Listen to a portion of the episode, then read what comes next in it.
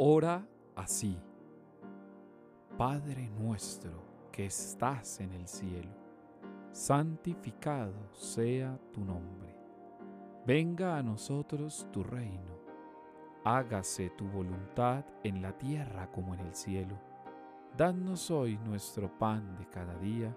Perdona nuestras ofensas, como también nosotros perdonamos a los que nos ofenden. No nos dejes caer en la tentación y líbranos del mal. Amén.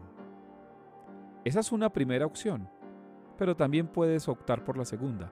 Padre nuestro que estás en el cielo, santificado sea tu nombre, venga a nosotros tu reino, hágase tu voluntad en la tierra como en el cielo, danos hoy nuestro pan de cada día, perdona nuestras ofensas, así como también nosotros perdonamos a los que nos ven, no nos en tentación, líbranos del mal. Amén.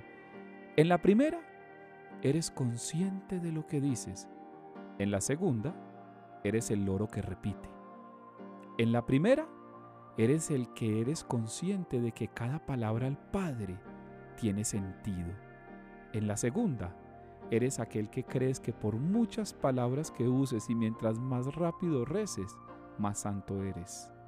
En la primera, sabes que hay un papá que te escucha en el cielo y que acude a ti. En la segunda, eres simplemente aquel que a la costumbre y a la rutina se acostumbró a llevar a Dios. ¿Con cuál te quieres quedar?